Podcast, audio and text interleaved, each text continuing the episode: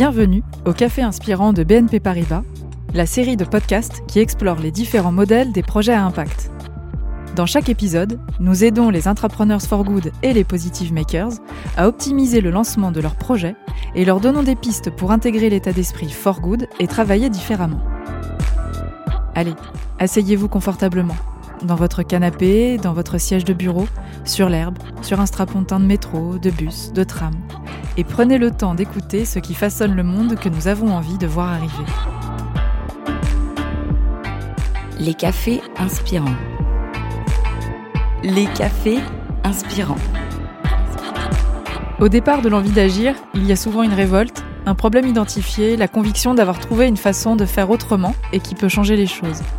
Et l'une des façons de le faire, c'est de lancer son projet ou son entreprise à impact. Voilà pour la théorie et la belle idée. Mais si on veut participer à un changement de modèle plus profond, il y a un aspect qui ne doit pas être négligé. C'est celui du business model et comment générer des fonds pour être une entreprise soutenable et pérenne. Alors comment penser business en même temps que social? Comment impliquer ses parties prenantes et ses bénéficiaires dans ce modèle? Et comment penser la croissance quand on est une entreprise ou un projet à impact?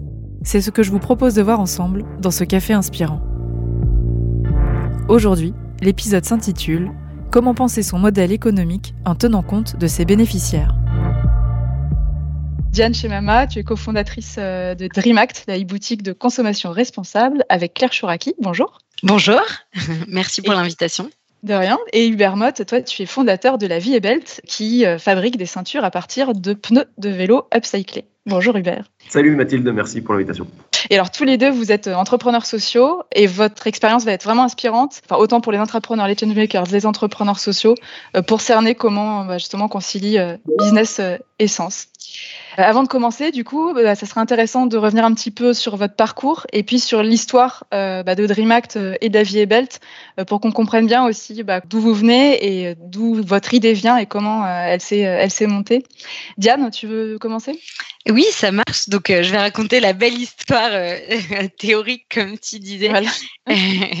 euh, donc, en effet, nous, on est deux cofondatrices. On a créé DreamAct il y a cinq ans maintenant. Hum, notre petite histoire à nous, c'est que à l'époque, on était, euh, en fait, on était encore étudiante. Claire est partie au, Pérou et moi, je suis partie en, Inde. expérience assez similaire, elle et moi, où on s'occupait, en fait, on aidait des, femmes, en l'occurrence pour moi, de, qui habitaient dans des petits villages euh, indiens du sud de l'Inde. Euh, on les aidait à monter des micro-projets euh, solidaires qui pouvaient être des micro-fermes, des petits centres de tissage, mais pour les aider du coup à vivre dignement et de manière autonome. Et en fait, ce qu'avaient un peu vécu ces femmes, c'est souvent les, en gros les, les, conséquences de ce qu'on appelle la, la, fast fashion, donc de la mode conventionnelle effrénée, que ce soit en fait en ayant été victime de bah, sanitaire ou sociale, de près ou de loin, de la cultivation de la culture du coton ou de la fast fashion en, général.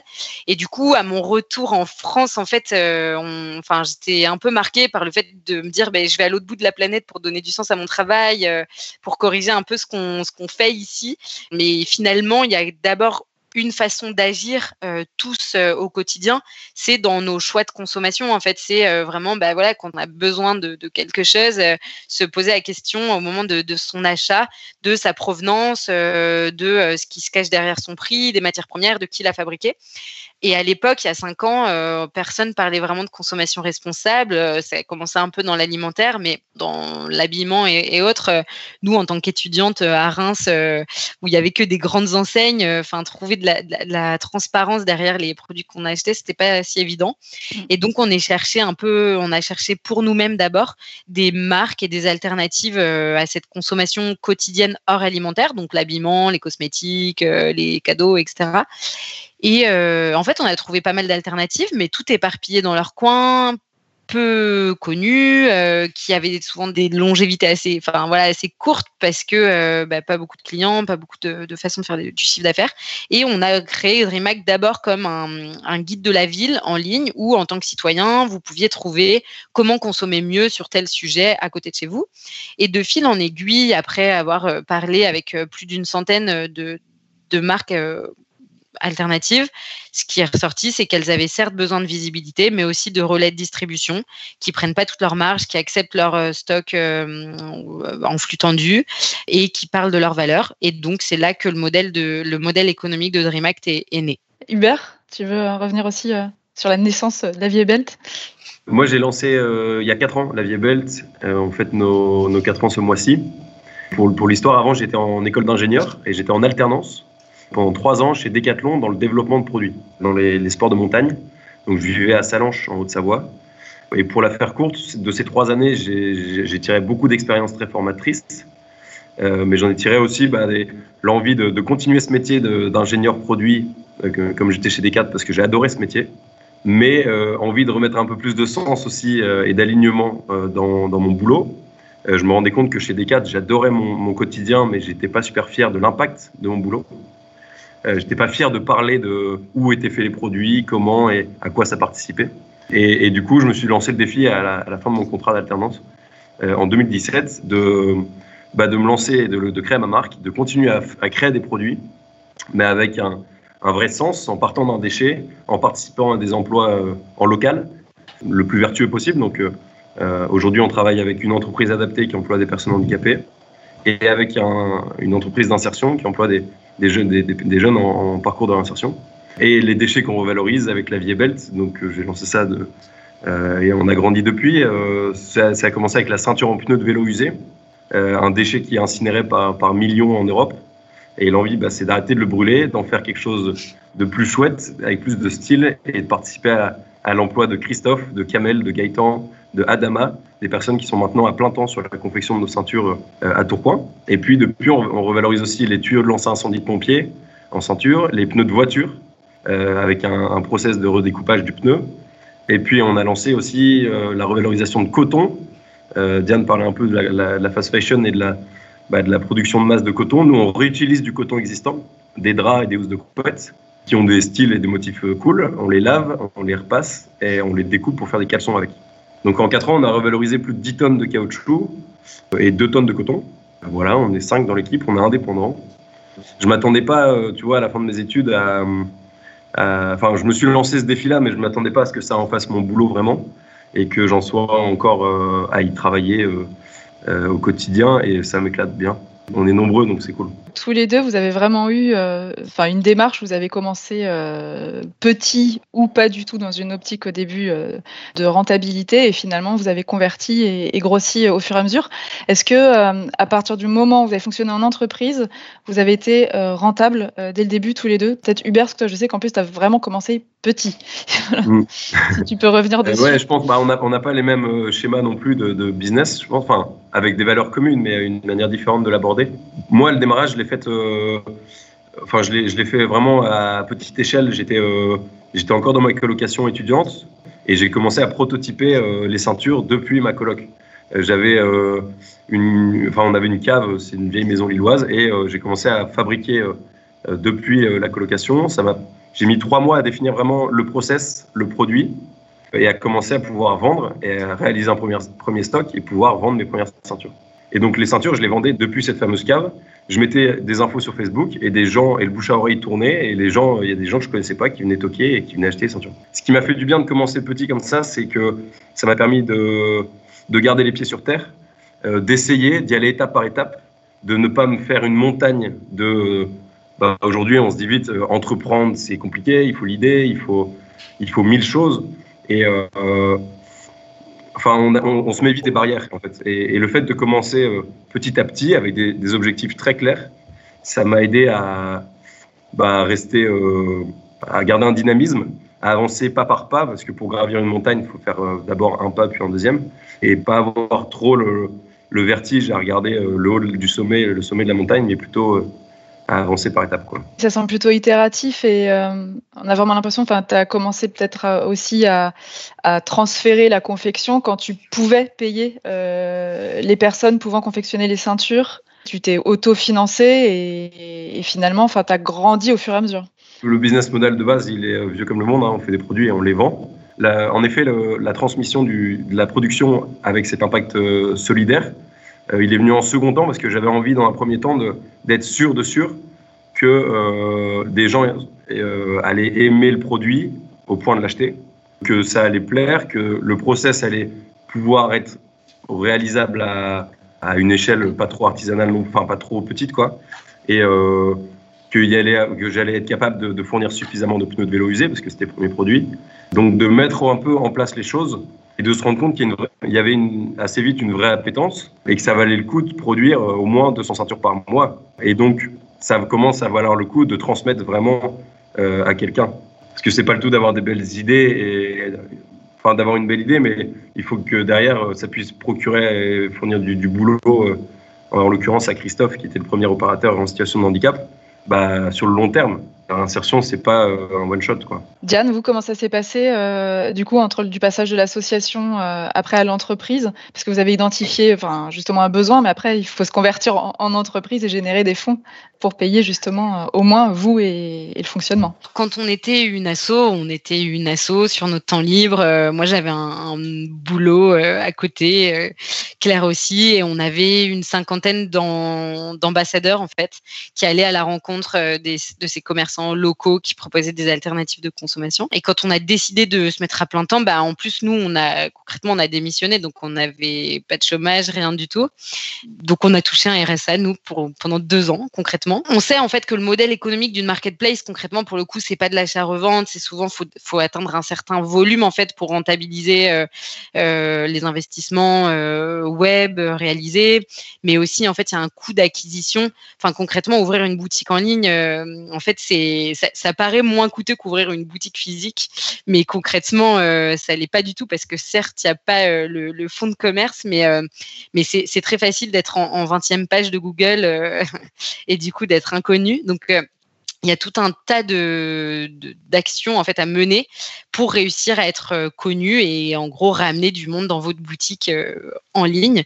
Et mmh. ça, généralement, en fait, pour que ça se rentabilise, que ce soit euh, du travail humain, du coût d'acquisition divers et variés, eh ben, il faut un certain volume. Et notamment dans notre cas, où en fait, on est sur un modèle, enfin, notre business fait que pour être un e-commerçant responsable, il y a certes vendre des produits finement sélectionnés, responsables, mais il y a aussi un modèle économique qui doit être responsable et des pratiques à réinventer. Typiquement, dans notre cas, c'est euh, faire comprendre qu'une livraison en 24 heures, ça a un impact, que c'est pas neutre pour l'environnement. Enfin, voilà, c'est tout un tas de pratiques auxquelles les internautes sont habitués et qu'il faut en fait, euh, voilà, faire beaucoup de, pédagogie. Et donc ça prend, ça prend son temps.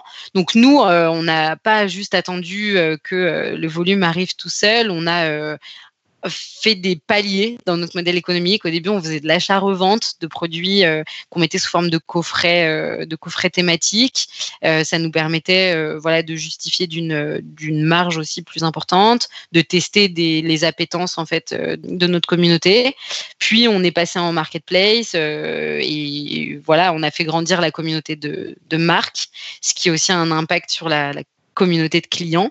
Et nous, en plus, on a fait le choix, euh, toujours dans ce modèle responsable d'e-commerçant, de ne pas mettre euh, de fric en gros sur Google et Facebook de manière démesurée. C'est-à-dire qu'on fait euh, quelques petites, enfin en fait on fait le minimum vital qui nous permet de ne pas être en gros blacklisté par le moteur de recherche de Facebook, mm. mais on fait aucun achat de mots clés sur Google sur notre marketplace pour deux raisons. D'une part, dans notre modèle économique, ce serait pas pérenne, et d'autre part, pour, enfin nous on a fait des levées de fonds, des levées de fonds citoyennes auprès d'actionnaires citoyens et ça me semblait peu pertinent d'aller chercher des fonds citoyens pour tout investir sur, dans les GAFA, quoi, grosso modo.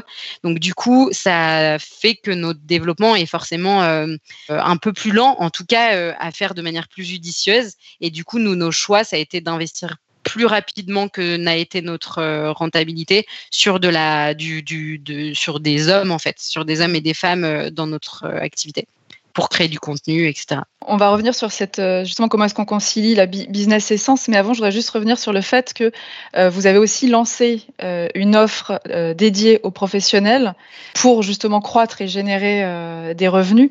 Et ce que je trouve intéressant, c'est ça, c'est quand on pense social business model, c'est aussi, enfin on sort, on peut aussi sortir du traditionnel modèle d'affaires qu'on connaît, et ça demande aussi de réinventer, et ça peut aussi avoir un impact sur les modèles traditionnels. Comment est-ce que justement vous avez réfléchi à cette offre et comment est-ce que vous avez fait en sorte qu'elle dénature pas ce que vous êtes?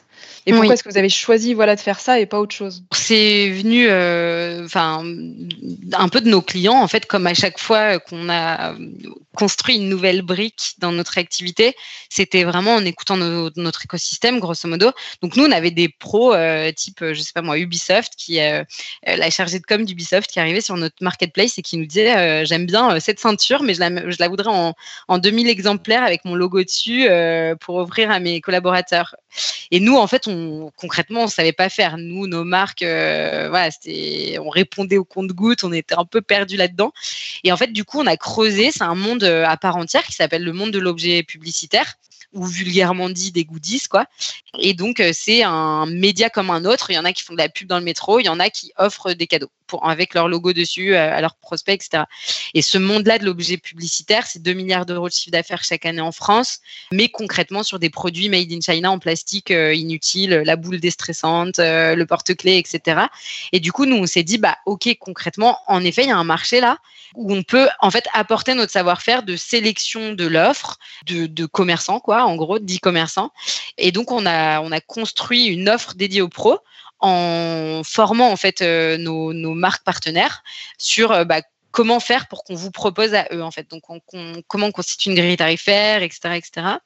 et donc aujourd'hui, on a pas dénaturer ça parce qu'en fait, on, c'est la même offre, mm. c'est juste pas la même façon de, de vendre, c'est pas les mêmes clients. Tout simplement. Qu'est-ce que ça veut dire aussi pour vous, croissance, quand on est une entreprise euh, sociale ou un projet d'entrepreneuriat à impact euh, Jusqu'où il faut, il faut croître en fait?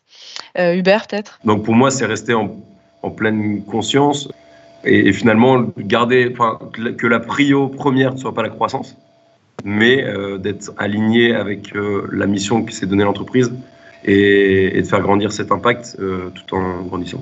Moi, je venais pas du monde de, l'entrepreneuriat, enfin du commerce en tout cas, et du marketing. Donc, euh, même un business plan, je ne savais pas vraiment ce que c'était et j'ai appris à le, faire en, postulant à des concours. Donc, au début, je m'étais vraiment pas mis d'objectif. Euh, Aujourd'hui, on s'en met pour mieux piloter les choses. Notre schéma, il est assez particulier parce qu'en fait, comme on n'a pas fait de levée de fonds, comme on n'a pas d'emprunt bancaire, on est tout en autonomie. J'avais démarré avec les 300 euros de démarrage dans ma, cave étudiante pour acheter les outils qui m'ont permis de produire les premières ceintures. Les, concours m'ont permis quand même d'avoir 29 000 euros euh, sur deux ans, euh, selon les différents concours qu'on a eus. Et voilà, et, c'est tout. Et on, a clôturé l'année 2020 à, à, 450 000 euros de chiffre d'affaires. Notre défi, c'est d'avoir le schéma euh, de production le plus vertueux. pour ça qu'on est dans l'upcycling. On réutilise une matière existante. on ne vient pas mettre de nouveaux process avec des d'injecter de nouvelles matières le, pneu de vélo, si nous, on n'est pas là, il est brûlé. Et il est brûlé où? En Afrique du Nord, voire en Asie du Sud-Est, parce qu'il y a trop de pneus à brûler en Europe. Diane, vous, du coup, euh, chez DreamAct, vous, vous avez euh, levé des fonds, mais de façon responsable et citoyenne. Est-ce que tu peux revenir dessus et, la démarche qui était derrière quand tu disais que ça avait ralenti la croissance, mais que c'était enfin, cohérent avec vos valeurs? Mon modèle économique à moi fait que se développer sans lever de fonds, en fait, c'est presque impossible, en, en, vérité. Parce que contrairement euh, à la vie est belle, en fait, comme j'ai pas, euh, j'ai pas un produit qui en soi dont le prix est, constitué pour euh, être rentable, voilà, au bout de X volume, etc.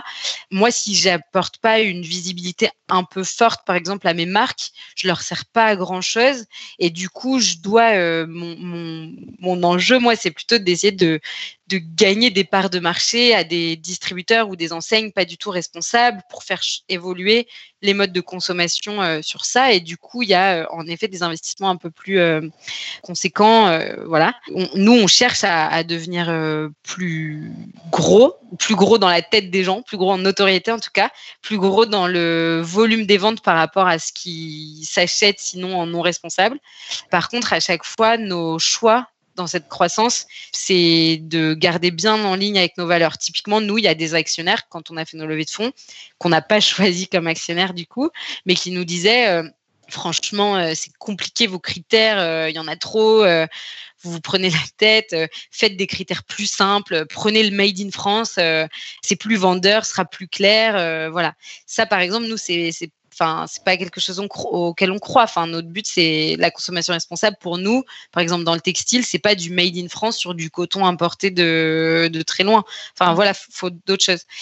Donc en fait, euh, ces choix-là ont fait que hum, c'est forcément une croissance plus lente. Moi, chez moi, dans mon équipe, j'ai presque un tiers de mon équipe dont le métier, c'est d'aller vérifier les labels, l'impact, les matières des marques. Donc on a fait le choix de lever des fonds auprès d'actionnaires qui partagent cette vision-là. Et donc c'est concrètement, euh, nos actionnaires, c'est un fonds d'impact qui s'appelle INCO, qui investit sur des critères bah, financiers, mais aussi euh, d'impact.